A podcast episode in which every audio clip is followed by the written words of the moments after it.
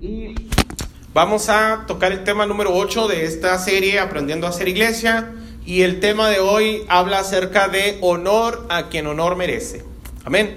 Y la cita en la que nos vamos a apoyar es primer libro de Samuel, capítulo 2, versículo 30. Pueden buscarlo, lo vamos a leer. Yo lo voy a leer en la nueva traducción viviente. Primer libro de Samuel, capítulo 2, versículo 30, nueva versión internacional, perdón. Nueva versión internacional, lo voy a leer yo. ¿Están allí? Dice el Señor. Por lo tanto, dice el Señor, de ninguna manera permitiré que tus parientes me sirvan, aun cuando yo había prometido que toda tu familia, tanto tus antepasados como tus descendientes, me servirían siempre. Yo el Señor Dios de Israel lo afirmo. Yo honro a los que me honran y humillo a los que me desprecian. Amén.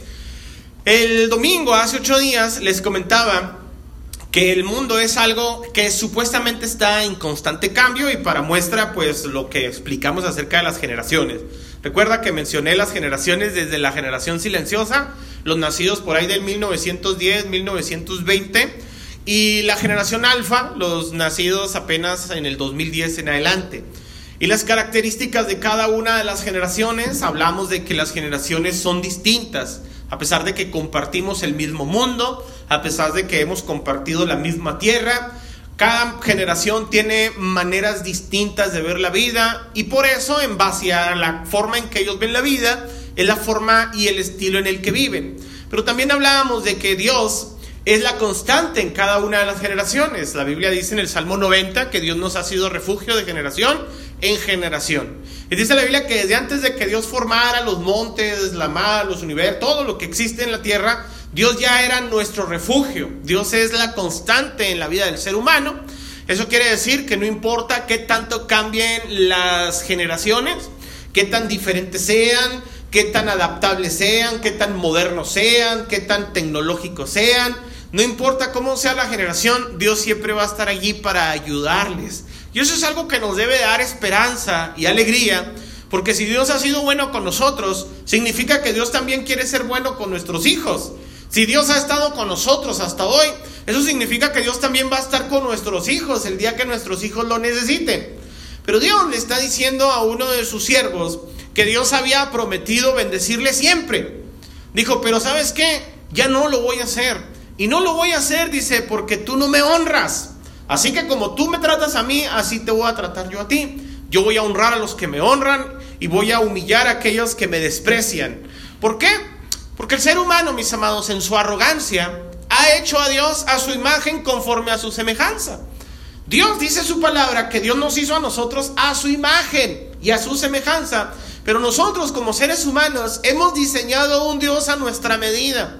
Un Dios que nosotros eh, idealizamos, el Dios que a nosotros nos acomoda y nos conviene.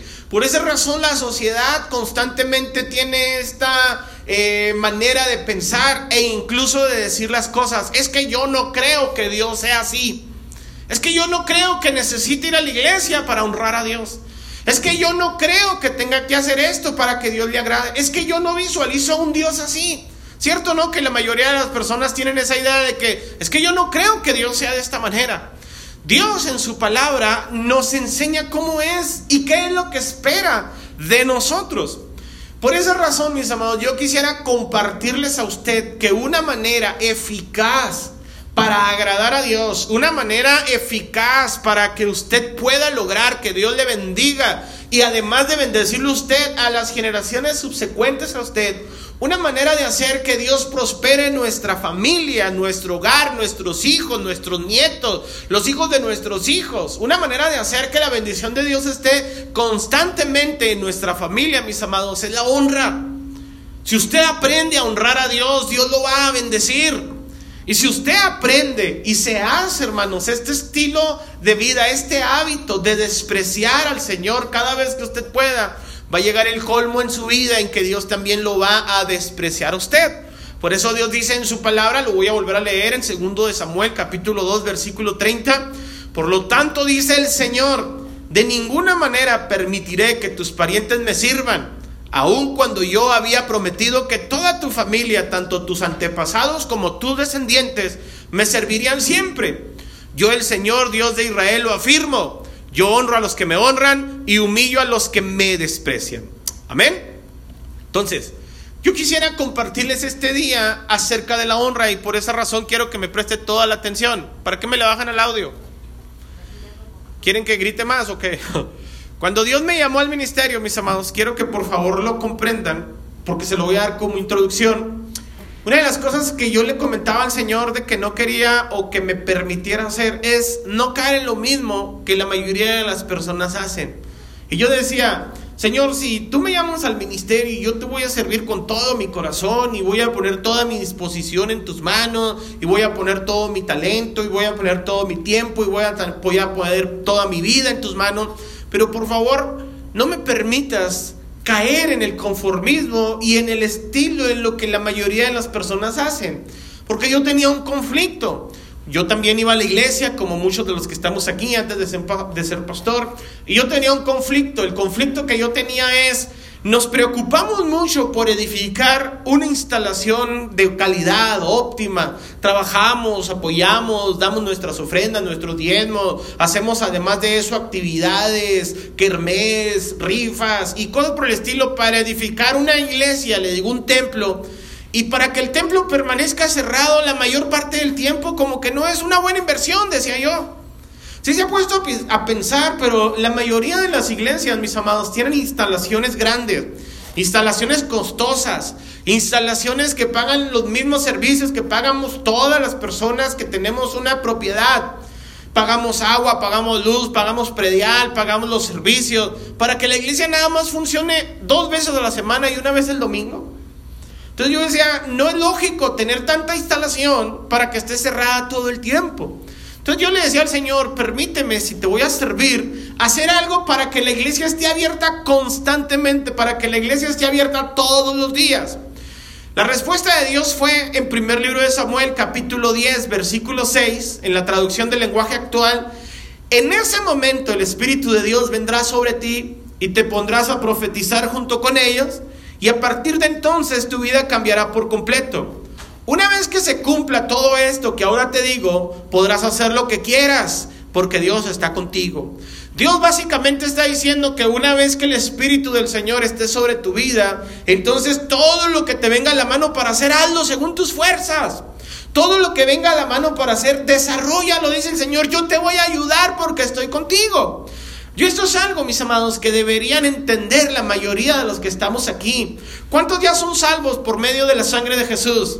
¿A cuántos Dios ya les perdonó sus pecados? ¿A cuántos el Señor ya les quitó su vida anterior? ¿A cuántos el Señor ahora los ha ungido con su Espíritu Santo? Dígame amén o levanten sus manos. Pues dice el Señor, ahora que mi Espíritu está en ti, haz todo lo que quieras, porque yo estoy contigo. O sea, yo le decía, la respuesta del Señor es, cuando yo le pregunté al Señor y le decía, oye Señor, permíteme tener una instalación funcional toda la semana, que la instalación se abra todos los días, que todos los días haya movimiento en la iglesia, dice el Señor, ¿a mí qué me preguntas? ¿Me explico? O sea, yo ya te ungí, te lavé con mi sangre preciosa, te justifiqué, ya te compré, ya eres mío, ahora lo que tú quieras hacer, hazlo. Y esto es algo, mis amados, que algunos de los que estamos aquí no hemos comprendido. Queremos que Dios haga todo por nosotros. Queremos que Dios transforme todo por nosotros. Señor, trata con mi esposa. Señor, trata con mi compañero de trabajo. Señor, te pido por favor que trates con esto. Señor, arréglame la gotera de la casa. Y dice el Señor, oye, espérate, hay cosas que tú puedes hacer. Hay cosas que te corresponden a ti hacerlas. Si la mayoría de las congregaciones tienen una iglesia que abre dos veces a la semana y una vez el fin de semana, ese es asunto de ellos, dice el Señor. Ellos tienen toda la facultad de usar las instalaciones todos los días, pero depende de las personas. La mayoría de los que estamos aquí hemos leído historias en la Biblia impresionantes. Hemos leído la Biblia de los jóvenes hebreos que se negaron a adorar la estatua de Nabucodonosor. Hemos visto las, las, las historias de David cuando mató al gigante. Hemos visto cómo Moisés, hermanos, fue y se enfrentó ante Faraón. Hemos visto, mis amados, cómo el apóstol Pablo evangelizó casi a toda Europa y toda Asia, cómo escribió casi solo el Nuevo Testamento. Hemos visto las cosas impresionantes que han hecho estos hombres y estas mujeres de Dios en la palabra, en la Biblia. Y cuando nosotros las vemos y decimos, oh, qué bárbaro, yo también quisiera que Dios me usara. Y Dios dice, ¿y qué te falta? Mi espíritu está en ti. Haz todo lo que te venga a la mano para hacer porque yo estoy contigo. ¿Qué te falta? ¿Me explico? Si usted quiere tener algo, hermanos, dice el Señor, ¿qué te falta a mí para que me lo pides? Yo estoy contigo y ¿sabe qué, mis amados? Cuando nosotros comprendemos que lo único que nosotros necesitamos es la gracia y el respaldo de Dios en nuestras vidas y a partir de ahí todo es posible, entonces nosotros vamos a empezar a vivir una vida diferente, una vida distinta, una vida sin temor, una vida sin miedo, una vida sin temor al fracaso, sin temor al que dirán, porque Dios está contigo. Dios te quiere bendecir, Dios quiere prosperarte, Dios quiere hacer feliz tu vida. Pero tú tienes que poner de tu parte. Hablábamos anteriormente en una serie que le pusimos como título Construye la mejor versión de ti mismo. Dios está contigo. Pero si hay cosas en tu vida que crees tú que no estás bien, cámbialas. Si tienes un mal carácter, pues cambia tu mal carácter. Si crees que eres una persona introspectiva, que eres tímida para hablar con las personas y le dices al Señor, Señor, yo quiero que me uses en la predicación, yo quiero predicarle a todo el mundo, pero me da pena, me da vergüenza. Dios no va a venir a tu vida y te va a quitar la vergüenza de la noche a la mañana. Vas a tener que empezar a trabajar con eso. Señor, yo quiero servirte en la alabanza, pero canto mal. Pues dice el Señor, contrata clases de canto, contrata clases de música. Haz algo que dependa de ti. No todo se resuelve con el ayuno y con la oración. ¿Me siguen hasta aquí? Dios está contigo. Básicamente la respuesta de Dios para mi vida fue, ¿y a mí qué me dices? O sea, yo primero no te mando a construir una iglesia. Si tú la quieres construir es cosa tuya. Y si tú quieres que la iglesia funcione todos los días, también es cosa tuya. Quiero que por favor le quede claro la respuesta de Dios. No te amo más por lo que haces. Te amo por lo que eres. Te amo por mi sangre preciosa que derramé sobre tu vida. Te amo porque para mí fuiste honorable y te amé. Naciones he dado por tu vida. Te amo porque eres la niña de mis ojos, dice el Señor. Te amo porque eres mi especial tesoro. Lo que hagas a favor del reino de Dios no te va a hacer que te ame más. ¿Me explico o no? Entonces, nosotros comprendemos, hermanos, que una manera útil de hacer las cosas es cuando nosotros realmente nos aplicamos en hacer las cosas. Yo estoy seguro que muchos de los que están aquí tienen que trabajar en muchas deficiencias que tienen, que no les gustan, que están hasta molestos por eso. Y quisieran que por obra del Espíritu Santo viniera Dios y transformara eso en sus vidas. Y eso se fuera instantáneamente, pero no va a ser así. Tiene que empezar a trabajar usted en ese proceso para que Dios cambie y transforme sus vidas. Esto yo lo aprendí porque una vez leí un libro, mis amados, de un pastor que se llama Robert Barriger. El pastor Robert Barriger es pastor de una iglesia en Perú, muy próspera allá en, el sur del, continente. Y él escribió un libro que se llama La Iglesia Relevante. Y en ese libro yo leí este, estas notas. Y lo voy a leer tal cual está en el libro. Este tema se llamaba Mar Rojo y Mar Azul. Así se llamaba el tema y ahorita lo voy a explicar por qué. Dice, en la actualidad hay un concepto de marketing que se, denomina la estrategia del mar azul. Es un estudio de Harvard de dos hombres llamados Chan King y René Mogorne. Ahí se habla de que en el mundo de los negocios existe un mar rojo y un mar azul. Y dice, el mar rojo es el mar de la competencia. Cuando las empresas pelean por un mismo mercado y ponen algunos ejemplos, como la Pepsi.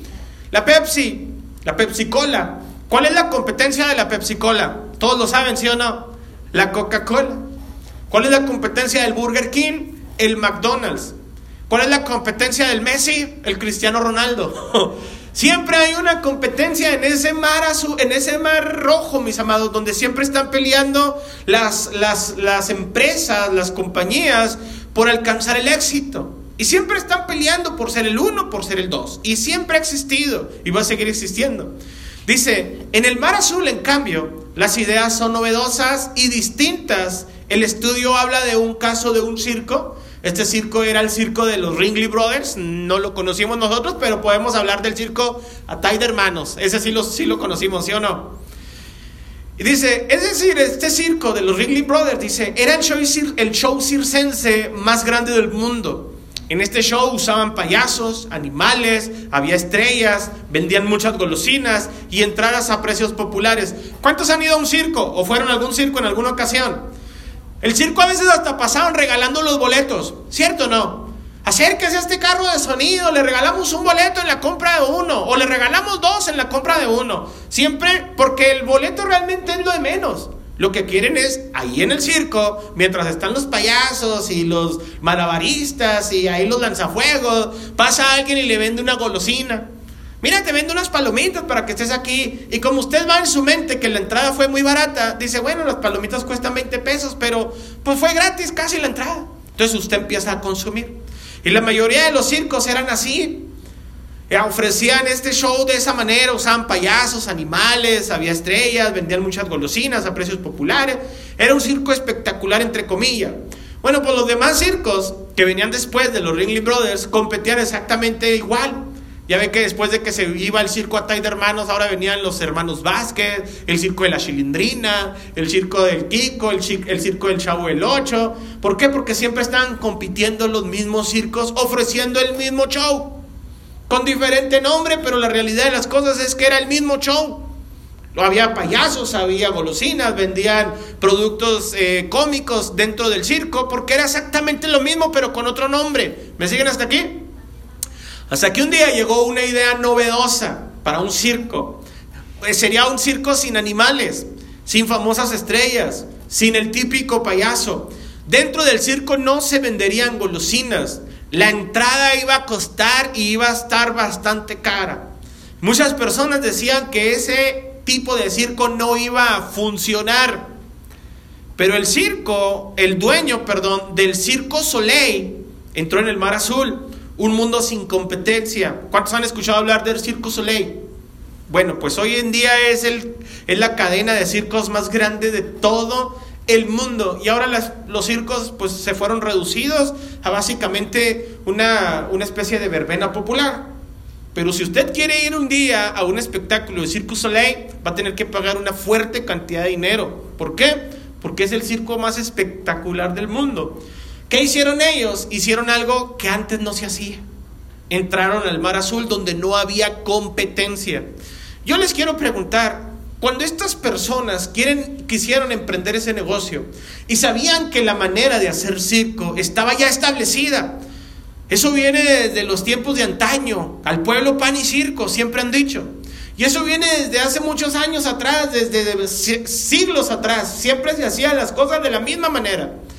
Y vienen unas personas y quieren hacer algo nuevo, algo novedoso. Yo les pregunto, ¿cree usted que lo hicieron sin temor? ¿Cree usted que lo hicieron con la plena seguridad de que su espectáculo iba a ser popular e iba a triunfar?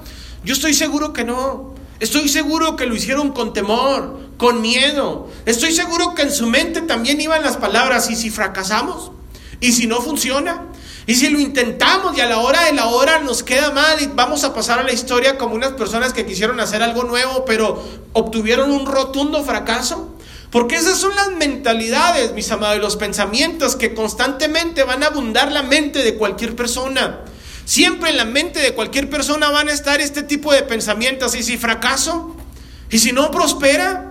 ¿Y si le invierto y a la hora de la hora nada más pierdo la inversión? ¿Y si lo quiero hacer pero no funciona? Siempre va a estar latente ese pensamiento, mis amados, pero tiene que estar más latente el pensamiento es, ¿y si lo logro? Y si es un éxito rotundo, y si logro establecer algo novedoso y algo nuevo, y si algo, algo popular que antes otras personas no hacían, pues la mayoría de las personas que estamos aquí, mis amados, hemos experimentado el miedo al fracaso, el miedo al que dirán, el miedo a la vergüenza. Y no hacemos nada por temor a fracasar. Y es válido, mis amados, tener miedo a fracasar. Pero lo que no es válido, mis amados, es reconocer que en nosotros está el Dios Todopoderoso, que nos ha dicho en su palabra, haz todo lo que te venga a la mano para hacer, yo estoy contigo. Cuando nosotros nos comportamos de una manera, disculpándome la expresión, mediocre, es que nosotros estamos deshonrando al Dios que tenemos. Tenemos un Dios espectacular, un Dios todopoderoso, un Dios que no te deja, que no te abandona, un Dios que jamás te va a dejar avergonzado. Pero no es correcto que nosotros, a pesar de que tenemos un Dios de amor, vivamos en nuestras casas en problemados. A pesar de que tenemos un Dios que promete paz, que sobrepasa todo entendimiento, nosotros salgamos de nuestras casas con ganas de ya no regresar. No es correcto que nosotros predicamos un Dios de amor y en nuestra casa el amor ya no existe. ¿Me siguen hasta aquí? Eso es una manera de deshonrar a Dios. Dios está diciendo, todo lo que te venga por hacer, hazlo. Yo estoy contigo. Pero preocúpese primero que nada que Dios esté en usted. Si Dios está en su vida, mis amados, usted invierta. Invierta tiempo, invierta cariño, invierta amor, invierta educación, invierta algo en bien de usted. Dios va a estar con usted.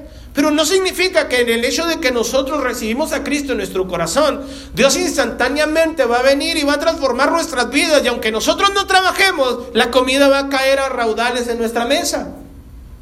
No significa que aunque nosotros no trabajemos, alguien va a tocar a nuestra puerta y va a decir, ten, te voy a regalar un carro.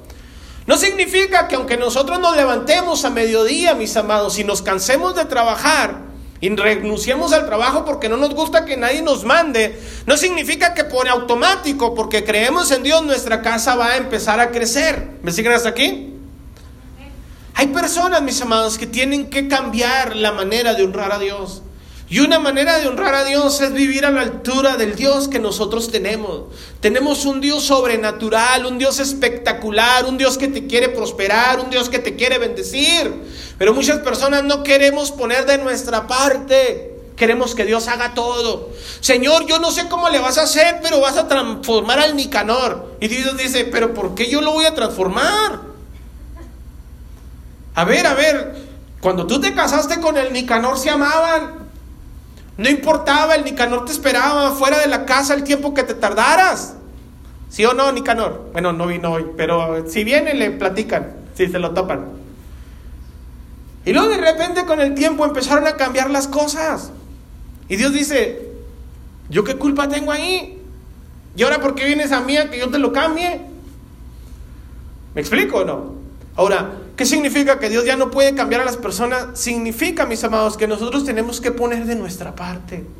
Significa que lo que está en nuestro alcance, en nuestras manos, lo que nosotros podemos hacer, significa que si nosotros lo hacemos, la otra persona en automático lo va a comprender. Y si quiere cambiar él, es por su bien. Y si no, pues ahora sí que como dijo la profetisa New York, I'm sorry for you. Esa es cosa de él. Yo vivo así porque yo vivo a la altura del Dios que tengo. Soy feliz porque Cristo me salvó. Tengo amor en mi vida porque Cristo me ha dado amor. Puedo trabajar porque el Señor Jesucristo me enseñó. Mi Padre y yo hasta ahora trabajamos. Puedo dar porque el Señor me da. Puedo bendecir porque Él me bendice. Voy a la iglesia no porque tenga que hacerlo para agradarlo. Voy a la iglesia porque quiero extender el reino de Dios para que otras personas vengan al conocimiento de la verdad. Hago estas cosas no porque cuando lo hago Dios me ama más. Lo hago porque sé que si Dios me ama, tiene cuidado y control de mi vida, yo no voy a desperdiciar la vida que Dios me ha dado tumbado en un sillón todo el día viendo el Netflix. Ah, ya me aburrí de ver el Netflix.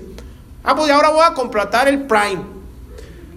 Ya me aburrí, ya no hay nada en el Prime. Ahora voy a contratar el Claro Video y el HBO y el Star. Y, y lamentablemente hay personas que tienen todas esas aplicaciones. Y es triste, mis amados, que nosotros hemos desperdiciado nuestras vidas. Una vida de posibilidades. Una vida que Dios nos ha dado para que nosotros la disfrutemos y la vivamos. Y la hemos desperdiciado, mis amados, en cosas que no valen la pena. Ahora, una esperanza y ventaja que nosotros como iglesia tenemos, y lo vimos el domingo pasado, somos una iglesia joven. O sea, todavía tenemos solución y remedio. Tu vida no está definida todavía, todavía por el fracaso. Tu vida no está definida porque una vez lo intentaste y no funcionó. Tu vida aún no ha terminado. Todavía tienes mucha vida por delante. Dios está diciendo en su palabra, si yo estoy contigo, haz lo que quieras hacer. Yo te voy a bendecir. ¿Me explico cómo? Entonces, Quiero poner, por favor, algunos ejemplos. Cuando ya nosotros, ya Dios nos llamó al ministerio, hace seis años que empezamos a trabajar en la iglesia, pues inmediatamente empezamos a diseñar la iglesia de una manera que sea funcional para todos los días. Que la iglesia esté abierta todos los días. Yo dije, yo no voy a poner un blog, no voy a gastar cemento, no voy a gastar varilla, no voy a gastar clavos, no voy a pagar mano de obra para algo que va a funcionar tres veces a la semana. Imagínense, seis horas funcionaría la iglesia a la semana. Seis horas, dos horas del martes, dos horas del miércoles y dos horas del domingo, seis horas a la semana funcionan las instalaciones de una iglesia de manera habitual. Tanto dinero que se invierte, tanto trabajo que se invierte, tanto tiempo que se invierte para utilizarlo seis horas a la semana. Yo decía, no es correcto. Es un desperdicio de tiempo. Es un desperdicio de instalación. Es un desperdicio de edificio, decía yo. Entonces empezamos a diseñar el, templo de manera funcional para que todos los días la iglesia funcionara. Hoy le agradezco a Dios porque nuestra iglesia, usted lo sabe perfectamente bien, abre todos los días. Nada más el sábado no, porque tenemos que darle un día de descanso a las personas que trabajan, porque si no nos demandan. Pero la iglesia abre todos los días, desde las 5 de la mañana hasta desde que sale el sol hasta que se oculta y en ocasiones antes de que salga el sol y muchas veces después de que el sol se pone. Todos los días abrimos las instalaciones de la iglesia. ¿Por qué? Porque nosotros decidimos hacer algo que otras personas no hacen. Yo no sé si usted conozca, pero el 95% de otras congregaciones, y lo digo con respeto, el 95% de otras personas funcionan igual a como han funcionado siempre que vamos a hacer una campaña, salgan a un parque, pongan los instrumentos, canten unos coros y prediquenle a la gente en contra del pecado. Y la gente tiene que venir a los pies de Cristo, pero no viene. Y que si un hermano hizo una campaña, nosotros vamos a hacer otra más grande. Y que si el hermano trajo al salmista fulano de tal, nosotros vamos a traer al salmista internacional manzanito de tal. Siempre estamos peleando unos contra otros. Y ese tipo, mis amados, de competencia no es correcta, porque en primer lugar nosotros no competimos contra otra iglesia. No son nuestros enemigos. Pero tampoco yo me ando preocupando por qué hacen otros. Yo hago lo que Dios me dice que haga, lo que creo que Dios me dice que haga, lo que es la visión de la iglesia y en esta visión es la que trabajo. Nunca les he mentido cuál es la visión de la iglesia. Es la razón en la cual nosotros invertimos nuestro tiempo nuestra dedicación, nuestro esfuerzo y nuestro dinero. No invertimos en otra cosa más que en la visión de la iglesia y usted lo sabe bien porque lo hemos compartido un montón de veces. ¿Y sabe qué? Le agradezco a Dios, mis amados, porque la iglesia funciona.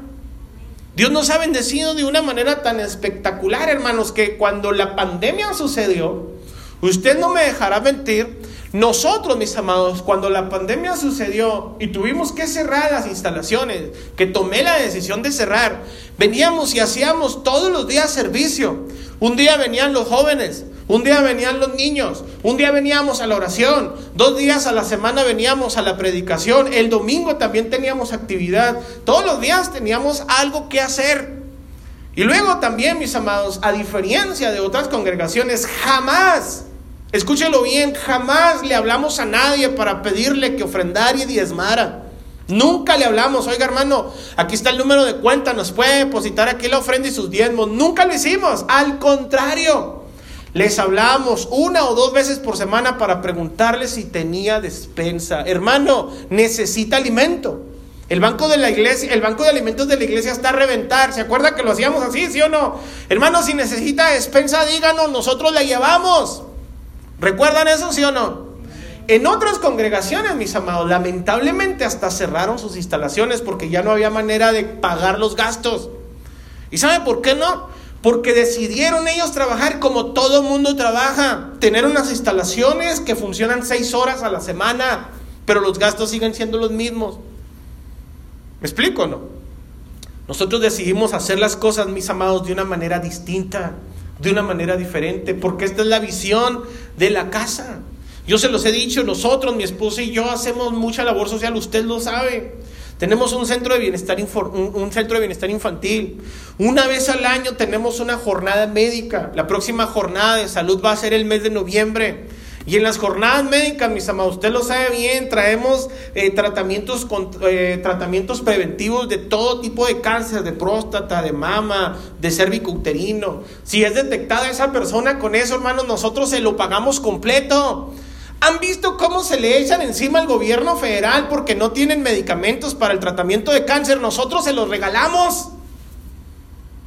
Lo único que le pedimos es, venga la jornada de salud. Y si le detectan algo, nosotros le cumplimos todo el gasto.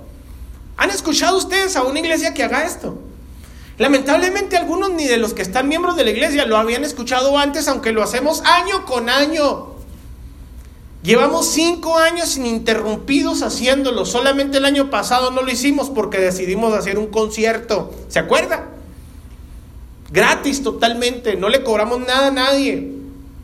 Y a pesar de eso, mis amados, regalamos, pues lo que siempre regalamos, despensas, cobijas. La iglesia abre todos los días. En pocas palabras, hacemos algo que otras iglesias no hacen. Pero me di cuenta muy recientemente, mis amados, que no funciona como debería porque la iglesia, en este caso algunos de los que están aquí, no han tomado esto como su visión. A usted le tiene que quedar claro, mis amados, que usted viene a una iglesia atípica. Una iglesia que abre todos los días. Una iglesia que tiene centro de bienestar infantil. Una iglesia que tiene banco de alimentos que se le regala despensa a todo el que venga a pedirla. No se les pide nada. No lo publicamos en el Facebook, no andamos haciendo videos de miren con lo que regalamos, porque nosotros hemos comprendido, si otras iglesias lo hacen, qué bueno, nosotros no. Nosotros hemos comprendido que lo que tu mano derecha hace no lo sepa tu izquierda, punto. Y aún así, mis amados, Dios nos ha bendecido de una manera tan espectacular. Pero nos puede el Señor bendecir más si usted como iglesia adopta también esto como su visión. Algunos, mis amados, dicen, es que eso no es para mí. Eso no es lo mío. Creo, no creo que esto le agrade a Dios. Y aquí quiero poner un ejemplo. Las cosas que mencioné las hacemos de manera desinteresada porque es un mandato de parte de Dios. Observe lo que dice la Biblia en Lucas capítulo 9, versículo 13, en la nueva traducción viviente. Lucas 9, 13. Jesús les dijo, denles ustedes de comer. Dice la Biblia que el Señor Jesucristo estuvo predicando como habitualmente lo hacía. Había un número de personas, dice la Biblia, sin contar mujeres ni niños, cinco mil hombres, sin contar a las mujeres y a los niños. Había aproximadamente entre diez mil y doce mil personas en total. Y dice la Biblia, mis amados, que la gente tuvo hambre. Y fueron a decirle al Señor y el Señor les dio una respuesta. ¿Cuál fue la respuesta de parte de Dios? ¿Están allí? Pero lo único, Jesús les dijo, denles ustedes de comer. Volvemos a lo mismo. Apenas sucede algo y nosotros le decimos al Señor, Señor, ayúdanos. Y Dios dice, háganlo ustedes. ¿Sí o no? ¿Cuál fue la respuesta de parte de Dios? Hazlo tú. explico? Ay, Señor, es que mira cuánta necesidad hay en la colonia. Si tan solo tú bendijeras a esta gente, bendícelos tú, dice el Señor, para eso te doy. No, no, Señor, es que si doy el día 50 me quedo sin el camión. Quédate el día 50, dice el Señor. No te preocupes, ahí déjalo. No, no, Señor, es que si voy a trabajar una hora al templo me voy a desvelar y luego voy a ir cansado del trabajo. Quédate con el trabajo, dice el Señor, no te preocupes.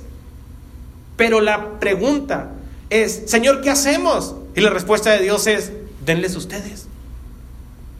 ¿Sí se ha fijado? Nosotros tenemos que comprender, mis amados, que la respuesta de Dios vuelve otra vez a ser la misma. A mí qué me dices, yo estoy contigo. ¿Sí o no? A mí qué me dices, yo estoy contigo. Hazlo. Señor, es que mira la necesidad que tiene el vecino. Dale.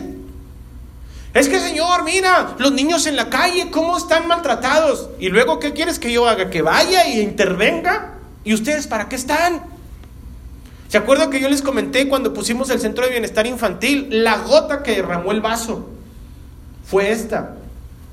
Hace como cinco años, algunos lo han de recordar, empezaron a suceder cosas muy funestas en la sociedad, terribles. Y puse algunos ejemplos. Allá en Monterrey, un chavalillo sacó la pistola y mató a varios niños. ¿Se acuerdan? Fue un caso muy sonado. Un niño, un pequeñito. Después salió en las noticias, mis amados, que allá en Coahuila, las niñas de secundaria por 20 pesos, 50 pesos se prostituían. Niñas de secundaria. Y la gota que derramó el vaso, mis amados, fue allá en la era de San Guillermo, unos niños jugando a ser sicarios. Lo han de recordar a lo mejor porque fue un caso muy sonado. Jugando a ser sicarios mataron a un niño. Lo acribillaron, lo desmembraron, lo torturaron, lo enterraron, se fueron a su casa como si nada y cuando los padres de ese niño llegaron a buscarlo, fueron y le dijeron, oye, pues pregúntale al niño que, con el que se junta. Y el niño, sabiendo lo que habían hecho junto con otro grupo de niños, fingieron que lo andaban buscando y no sabían dónde andaba. ¿Sí recuerdan esa noticia? Cuando yo leí esa noticia, yo pensé, ¿y dónde están los papás? ¿Y sabe cuál fue la respuesta de parte de Dios? Donde están todos, no te hagas. Dije, ah, caray, de veras. ¿Pues dónde están los papás? Pues trabajando. ¿Cierto o no? ¿Y los niños? ¿Usted cree que Satanás no ve a esos niños? Por eso Satanás llega con ellos y son carne de cañón. Por eso le incita, saca la pistola y mata a un niño. Prostitúyete que al cabo tu vida no vale nada. ¿Me explico? Y nosotros como iglesia cristiana, ¿qué debemos hacer? Nomás menear nuestra cabeza en señal de desaprobación y decir, no hombre, esta sociedad cada vez más de mal en peor. Y luego venimos aquí a la iglesia y lo, Cristo, yo te amo. Dices, cállate, cállate, que me amas. Y la gente allá afuera se está perdiendo y tú nada más lo ves y te molestas. Haz algo. Yo dije, Señor, ¿qué hacemos? Lo que esté a tu mano para hacer, hazlo. Yo estoy contigo. Dije, ¿saben qué? Vamos a poner un centro de bienestar infantil, mis amados. No es justo que esos niños anden en la calle solos. Vamos a poner un lugar donde los niños puedan venir, ser atendidos, tratarlos dignamente, que los papás se vayan a trabajar tranquilos a su trabajo, que vayan y produzcan, porque los papás tienen que salir a trabajar, pero que salgan despreocupados, porque hay una iglesia que los ama, que va a cuidar a sus niños como si fueran de Dios. Y todos se emocionaron y le dije, necesitamos personal. Es que no, como que yo no tengo ese llamado, dijeron algunos. como que eso no es para mí. No, es que no sé, como que eso no es de Dios. ¿Me explico? ¿Cómo vamos a honrar a Dios si no nos interesamos por las cosas que a Él interesan? No podemos venir y decirle al Señor, Señor, la gente tiene necesidad. ¿Cuál es la respuesta de parte de Dios? ¿Ustedes suplanla? ¿Sí o no? ¿O cuál fue la respuesta? Ustedes denles. Y fíjense lo que dijeron los discípulos. Pero lo único que tenemos son cinco panes y dos peces. O sea, nosotros ya tenemos asegurado el lonche. No me voy a quitar el taco de la boca para dárselo a ellos. Porque primero mis dientes y luego mis parientes, decimos algunos. ¿Sí o no? Por esa razón nosotros no damos. Porque estamos preocupados por lo nuestro. Es que por lo que es para mí, es que ¿cómo le voy a hacer? ¿Quién se va a encargar de lo mío? Dice el Señor, no te preocupes, quédate con lo tuyo, encárgate de eso. Encárgate de tu familia, encárgate de tu casa, no te preocupes, ahí, ahí síguele, no pasa nada, dice el Señor. Pero tampoco vengas a decir, Señor, ¿por qué? ¿Por qué? Porque no tengo gente que quieren hacerlo, dice el Señor. ¿No te gusta cómo está la sociedad? Cámbiala. Señor, pero ¿qué hago? ¿Cómo que qué haces? Pon tu vida en favor de ellos, haz algo distinto. Estás viendo la necesidad. No te marco la necesidad, dice el Señor, para que tú nada más digas, ay, ¿cómo está la sociedad? Estamos de mal en peor. Nada de mal en peor ni que nada. Yo los puse a ustedes como una luz en medio de las tinieblas, dice el Señor, y la luz en las tinieblas resplandece. Eso dice su palabra, ¿sí o no? Pues porque estoy en un decrecimiento. Esa cosa creció de una manera que no nos lo esperábamos. Porque así es Dios, siempre supera nuestras expectativas. Nos vemos en la necesidad de hasta contratar personal externo. Pero déjeme le digo una cosa. Cuando viene alguien, mis amados, buscando la ayuda física, cualquiera se la puede dar porque tienen la orden, la instrucción. Aquí la gente sabe que José es el que da las despensas, pero si José no está, cualquier maestra lo puede hacer. Si viene alguien con necesidad, no lo deje ir con esa misma necesidad, dele una despensa. Pero si trae una necesidad espiritual y viene una iglesia a buscar una necesidad espiritual, pero el personal que tenemos es secular, ¿usted cree que la necesidad espiritual va a quedar satisfecha? ¿Usted cree que las maestras que no son cristianas y no las menosprecio son mm, gente talentosa? Son maestras que trabajan de una manera tan digna, tan profesional. Pero usted cree que ellos van a suplir una necesidad espiritual. Señor, ayúdeme, traigo problemas. Mire, mi hijo anda en esta situación. Pues llévelo a un centro de drogadicción, llévelo con el psicólogo. Mire, yo conozco un buen curandero. No, hombre, yo me enteré que hay un brujo que le pasa el huevo. ¿Qué otras cosas le pueden recomendar si son mundanas? ¿Me, ¿Me, siguen hasta aquí o no? Yo quisiera que todo el personal que trabajara aquí fuese cristiano. A pesar de que escuche bien, pagamos buenos sueldos, buenas prestaciones, buen horario laboral, solamente de lunes a viernes y tienen todas las prestaciones de ley. Y cuando digo necesitamos personal, Señor, heme aquí, envíalo a él. Terrible esta situación. Cuando usted manifiesta eso en su vida, lo único que está manifestando es que usted tiene otra visión. Y ya que estamos hablando en esto, yo quisiera que me comentara cuál es su visión. Porque aquí no tenemos más que una visión, la mía. Dios me puso como pastor de esta congregación y lo hago con todo el gusto de mi corazón. Ser pastor es una de las cosas que yo nunca quise hacer, pero ahora que lo hago, lo hago muy bien, lo hago feliz. Bueno, al menos pongo todo de mi parte, no sé si lo hago muy bien, pero lo hago con todas mis ganas, porque Dios merece todo lo mejor de mi vida. Por eso el Señor dice en su palabra, Lucas capítulo 11, versículo 17, nueva traducción viviente, Jesús conocía sus pensamientos, así que dijo, todo reino dividido por una guerra civil está condenada al fracaso. Una familia dividida por peleas se desintegrará. Si nosotros como iglesia tenemos una iglesia atípica, vuelvo a repetir, una iglesia distinta, una iglesia que abre todos los días, una iglesia donde si usted tiene ganas de venir a orar, lo puede hacer, pero no vienen. Pero no por mi culpa. Para que no vaya a decir, es que yo quería ir, pero la iglesia siempre está cerrada. Pues no sé cuál, porque esta siempre está abierta. ¿Estamos de acuerdo? una iglesia distinta, una iglesia diferente. Pero usted tiene otra visión. Y si usted tiene otra visión, mis amados, pues lamentablemente estamos en una división, porque son dos visiones. Y su visión y mi visión tienen que ir encaminadas a una sola visión. De tal manera que, como les predicaba hace 15 días, usted tiene que empezar a morir. Tiene que morir su visión. Tiene que morir, tiene que, tiene que morir su ambición personal. Tiene que morir, hermanos, lo negativo en usted. Y le expliqué, muera limpio, muera rápido, muera, sin muera en silencio y no resucite. ¿Se acuerda que lo predicamos de eso? ¿Por qué? Porque necesitamos morir para poder encauzarnos a un mismo beneficio. Imagínese usted, si usted como iglesia se uniera a lo que estamos haciendo, usted no tiene ni idea lo que Dios pudiera hacer con esta, con esta colonia. Pero una sola flor no hace verano. Yo algo que he tenido toda mi vida es que he sido muy persistente. Dios a mí me dijo, yo estoy contigo, ¿qué quieres que haga? No, no quiero que haga nada. Si tú estás conmigo, yo lo hago.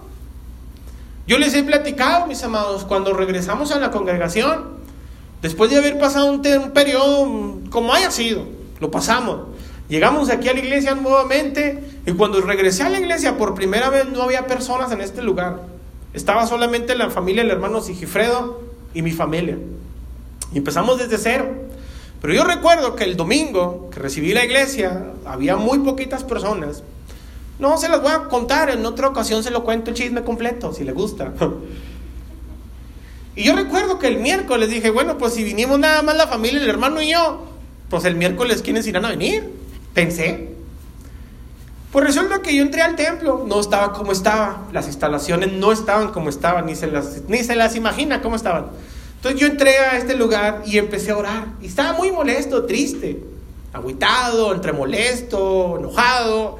Y empecé a orarle a Dios y hasta cierto punto yo también de repente estoy medio menso y le reclamé a Dios. Y yo sentí que alguien entró a la iglesia y pensé, es el hermano Sigifredo. Cuando levanto mi rostro después de un tiempo que no se había ruido ni nada, no estaba nadie. Entonces yo dije, está en el baño. Y me salí y fui al baño. No, no había nadie. Salgo del baño y cuando entro, ahora yo sentí como cuando usted entra a un lugar y ya está alguien allí. ¿Sí le ha pasado? Llegué y lo, lo primero que le dije al Señor ahí parado en la puerta por donde está nuestra hermana. Señor, ¿eres tú? Y el Señor me respondió y me dijo, ¿por qué? ¿Necesitas alguien más? Y esa pregunta, mis amados, a partir de ahí transformó mi vida, porque esa es la realidad. Y yo quiero que usted también se lo haga. ¿Necesita algo más? Si Dios está con usted, ¿necesita algo más? ¿Qué más necesita si Dios está con usted? Pueden ir y venir otras personas, pueden pasar los tiempos, pueden mudar las edades, pueden haber temporadas diferentes, pueden entrar y salir diferentes personas, pero si Dios está con usted, no le hace falta nada, no necesita nada. Entonces yo dije, bueno, si Dios está conmigo, ¿para qué me quejo? Y así como si Dios me diera un zape, pero me dio así una soba en la espalda y me dijo, exacto, mi hijo, yo estoy contigo, hombre, ánimo. Y yo le quiero decir también a usted, hermano, Dios está con usted, ¿sí o no? Entonces esfuércese. Si Dios está con usted, entonces ánimo. Nadie lo va a sacar de ese lugar en el que está. Es que ya me cansé de llorar. Pues ya no llore. Es que ya me cansé de estar peleando. Ya no pelee. Es que ya me cansé de vivir en un hogar desintegrado. Pues intégrelo. Cambie. Es que, pastor, siempre estoy a la mitad y un pedazo. Pues consígase otro trabajo. Aprenda a administrar sus finanzas. Cambie la situación. Hágalo. Si esto como iglesia, hermanos, lo hacemos nosotros, es porque no tenemos otra visión. Es la visión de la casa. Usted sabe bien, nunca les he mentido. Siempre les he manifestado que esta es la visión, no hay nada que me interese más y usted lo sabe bien. No es nada en lo que gastamos ni tiempo, ni dinero, ni energía en otra cosa más que en esto. Esto es lo único en lo que yo gasto mi tiempo. Esto es lo único en lo que yo gasto mi dinero. Para las cosas de Dios, usted lo sabe bien, hermano, lo mejor. Las cosas que dependen hacer de mí, si lo vamos a hacer, lo hacemos bien o de plano no lo hacemos. He tenido que tomar decisiones, mis amados, y la realidad de las cosas es que en ocasiones las decisiones no son muy sencillas de tomar, pero las tengo que tomar. ¿Por qué? Porque Dios me puso como pastor, dice el Señor en su palabra, Hebreos capítulo 13, versículo 17. Hebreos 13, 17. Obedezcan a sus líderes espirituales y hagan lo que ellos dicen. Nueva traducción viviente. Su tarea es cuidar el alma de ustedes y tiene que rendir cuentas a Dios. Denles motivos para que lo hagan con alegría y no con dolor. Escúchalo bien. Denles motivos para que lo hagan contentos. Motíveme. Esto último, dice el Señor en su palabra, ciertamente los, no los beneficiará a ustedes. Hacer las cosas con, con molestia, dice el Señor, con coraje hacer las cosas de mala gana, dice, no los va a beneficiar. Si ya está aquí, diga conmigo, ya estoy aquí, pues ya que. no. Ya estoy aquí, lo voy a hacer bien. Amén o no amén. ¿Por qué razón, mis amados? Porque tiene que comprender esto. El Señor también dice en su palabra en primer libro de Samuel, capítulo 14, versículo 6, Reina Valera 1960. Dijo pues, primer libro de Samuel 14, 6, dijo pues Jonatán a su paje de armas, ven, pasemos a la guarnición de estos incircuncisos. Quizá, haya, quizá haga Jehová algo por nosotros, pues no es difícil para Jehová salvar con muchos o con pocos. ¿Cuál es la variante en esta ecuación? ¿Los muchos o los pocos? Dios. Observe por favor lo que le estoy diciendo. Eso que nosotros lo hacemos, la visión que estamos persiguiendo, lo estamos haciendo con pocas personas. Imagínense si lo hiciéramos con todos ustedes. ¿Cómo sería transformado Rivera de Sacramento? Pero ¿sabe por qué hemos batallado un poco? Porque cambiar la cultura de unas personas no es fácil. Y algunas personas la cultura que tenían era una iglesia así, una iglesia de seis horas a la semana. Y no han cambiado. Sigue su cultura de seis horas a la semana. Una cultura de dedicarle seis horas. El día tiene 24 horas. Nosotros le estamos dedicando al Señor seis horas a la semana. Necesitamos nosotros entonces cambiar nuestra cultura. Bueno, pues entonces, como el Señor dice en su palabra ahí en Hebreos, hágame caso, pues yo soy el responsable de todo lo que pasa aquí. Si yo le digo algo a usted es para su bienestar. Yo también, hermanos, usted debe de comprender, y lo he dicho en muchas ocasiones, estamos aquí para servir el bien superior. Aquí no se trata, mis amados, de, de enaltecer la familia del pastor. No se trata de enaltecer la familia de algunos líderes, se trata de enaltecer el nombre del Señor Jesucristo. Todo lo que nosotros hacemos aquí lo hacemos para demostrarle a todas estas personas a nuestro alrededor que hay un Dios que les ama, que tienen cuidado y control de sus vidas. Mire, yo me siento tan feliz, mis amados, cuando la gente viene a tocar la puerta. Oiga, me da una despensa, con gusto. Y es una despensa que le suple una necesidad, hermanos, hasta para 15 días. Que la conseguimos sin su ayuda. Pusimos este año de manera romántica, anecdótica, con toda mi esperanza del mundo. Hermanos, vamos a poner un buzón para juguetes, para sus hijos. La iglesia este año va a regalar 350 cajas de juguetes. ¿Se acuerdan que se los dije? Las vamos a regalar nosotros como iglesia, para la gente de afuera, pero para sus hijos. Los hijos de la iglesia, quiero que ustedes traigan juguetes para regalarles a ellos, a sus hijos. Tuve que decirle a las hermanas, quite ya esas cajas, hermano. Se están empolvando, digo que si no trae gente, la gente no trae, no trae nada. Me escuchan constantemente que decimos tenemos un banco de alimentos y no trae nada para el banco de alimentos. Y a lo mejor no le estoy a dice y dice porque no necesitamos. Usted es el que necesita traer. Si usted trae un kilo de frijol, Dios le va a multiplicar. Si usted trae una bolsa de papel, Dios se la va a multiplicar. Usted es el que necesita, nosotros no necesitamos. Tenemos mucha despensa. Qué bonito se escucha eso. Ah. Tenemos mucho para dar. en toda la pandemia, mis amados, hasta aquí hemos repartido, y José no me dejará mentir, hemos repartido más de, más de mil despensas. En los tiempos de más angustia, de más crisis, nunca le hablamos, hermano, le paso el número de cuenta para que deposite su diezmo y su ofrenda. Siempre le hablamos para decirle, hermano, ¿cómo está? ¿Lo descansaron? Si tiene despensa, hermano, si necesita algo con, con toda confianza, háganoslo saber. Desmiéntame si no. Levanten la mano uno, aunque sea uno, que le hayamos hablado para pedirle ofrenda o diezmo. Ahora levanten la mano cuando les hablamos para decirles si necesitaban despensa.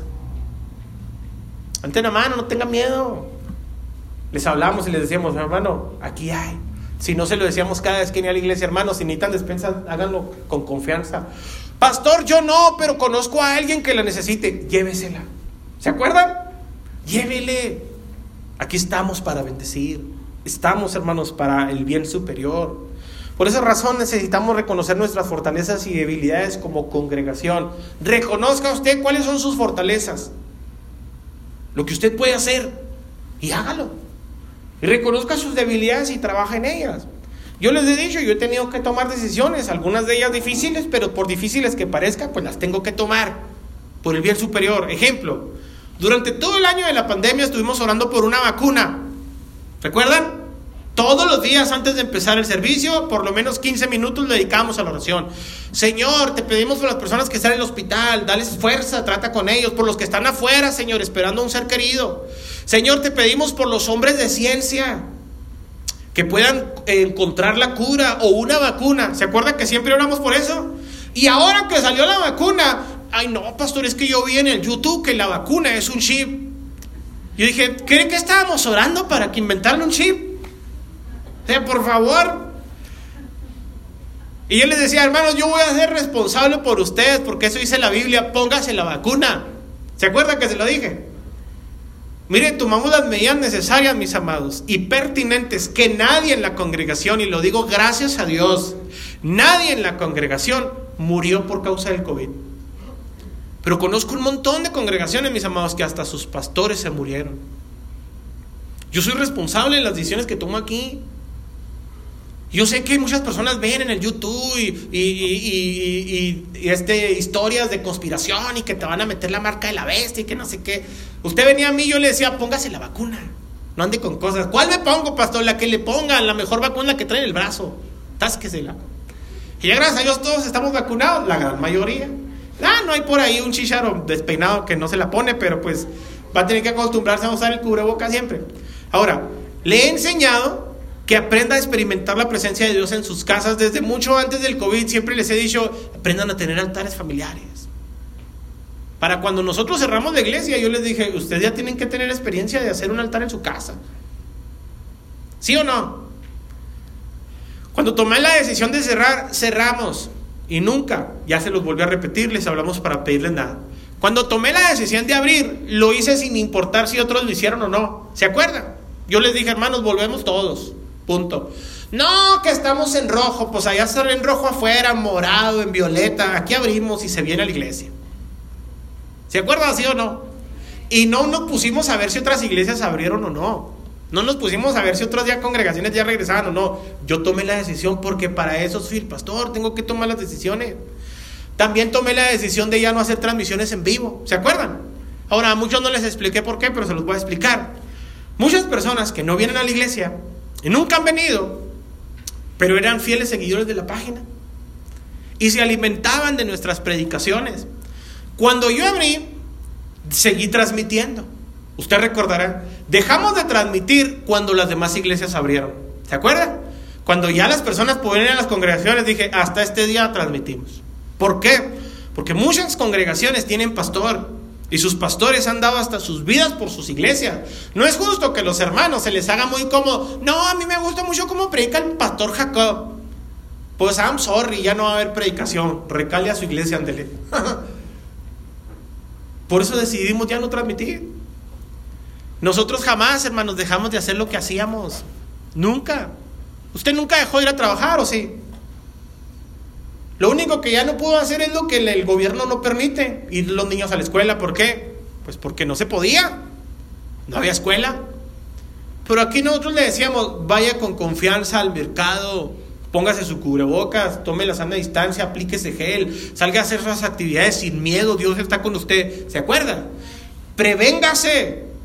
No salga tampoco ahí, no, yo soy salvo y a mí el COVID ese no me afecta. Agua, le decía yo, porque yo no voy a orar por usted. No porque tenga miedo, porque lo aíslan y no lo dejan entrar a uno. ¿Se acuerda? Y le decía, hermano, esto es por el bien de toda la sociedad, necesitamos que la economía no se caiga. Usted trabaja, necesita empleo, necesita el dinero. Así como usted trabaja, lo necesitan las demás personas. Apoye, siga haciendo lo que hacía. Mi esposa y yo seguimos yendo a vacacionar. Todo el año pasado nos fuimos tres veces de vacaciones. Ah, no, eso no debía haberlo dicho. ¿Por qué razón, hermanos? Porque las cosas tienen que seguir, hay que hacer las cosas bien. Y voy a terminar con esto ya. Malaquías capítulo 1, versículo 6. El Señor Todopoderoso dice a los sacerdotes, los hijos honran a sus padres y los criados respetan a sus amos. Pues si yo soy el padre de ustedes, ¿por qué ustedes no me honran? Si soy su amo, ¿por qué no me respetan? Ustedes me desprecian, dice el Señor. Y dicen todavía, ¿en qué te hemos despreciado? Ustedes traen a mi altar pan indigno y preguntan todavía, ¿en qué te ofendemos? Ustedes me ofenden cuando piensan que mi altar puede ser despreciado y que no hay nada malo en ofrecerme animales ciegos, cojos o enfermos. Vayan pues y llévenselos a sus gobernantes. Vean si ellos les aceptan con gusto el regalo.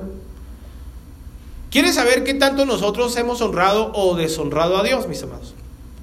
Yo les he enseñado que la familia es el ministerio más importante que tenemos.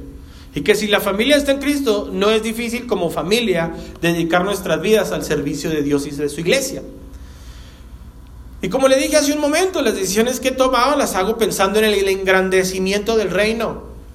Las decisiones que usted toma, mis amados, lo tiene que hacer pensando en la iglesia. También usted tiene que pensar a favor de la iglesia. Si usted sirve en la iglesia, en algún ministerio, aunque todos deberían de servir en algún ministerio, pero si usted es de los que sirven en algún ministerio y tiene la decisión, hermanos, no sé, de repente le ofrecen trabajo, ¿sabes qué? Pero el trabajo es el domingo. ¿Qué decisión tomaría usted? Pues voy a la iglesia el martes. tan sencillo. Pero tú tienes un ministerio aquí en la iglesia. ¿Qué tiene? Hay que trabajar. Es lo que se refiere el Señor cuando deshonramos su, palabra, su, altar. Si debe cambiar de ciudad o de colonia y le queda muy lejos la, la, iglesia, vamos a suponer cuántos se han cambiado de casa en alguna vez en su vida, levanten la mano. Cuando se cambia de casa, ¿qué es lo primero que sale a buscar? ¿Una escuela? ¿Dónde pasa el camión? ¿A qué horas pasa la basura? Y ya después de que se estableció como seis años después, dice, "Ah, hay que buscar una iglesia. Cuando lo primero que tiene que hacer es buscar una iglesia antes de cambiarse. Si por alguna razón necesita irse de la iglesia en la que está, salga en bendición. Hable con su pastor, despídase delante de la congregación, hermanos, los voy a extrañar, me tengo que ir. Me fui hasta el otro extremo de la ciudad, me va a ser imposible venir, pero me los voy a llevar en el corazón. Y nosotros aquí como iglesia oramos por ellos y los bendecimos. Pero ¿saben qué es lo que sucede el 99.99% de los casos? Que se van y ni cuenta nos damos. A pesar de que eran gente que aquí colaboraban. Gente que aquí estaban constantemente y de repente se fueron y, y se fueron. Hace unos días me habló un pastor y me dijo, oye pastor, te hablo porque aquí tengo unos miembros tuyos. Dije, ah, caray, ¿cuáles? El hermano fulano y la hermana mangana. Ah, dije, bueno, pues de perdido, gracias por avisarme, ya sé dónde están. ah, ellos no te dijeron, hermano. No, le voy a decir que te hable. No, no, no, no, no, no, no, no le digas que me hable. Dios te bendiga, hermano, bendícelos. ¿Sabe cómo? La iglesia, hermanos, es lo que Dios viene a buscar, sea parte de ella. Porque ¿de qué le servirá al hombre ganar al mundo si pierde su alma? Quiero terminar leyendo una historia.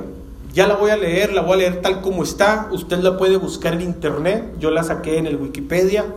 Es la historia de un hombre conocido como el atleta. Escúchelo bien por si lo quiere buscar. El atleta que no corría los domingos. Escuche bien esta historia.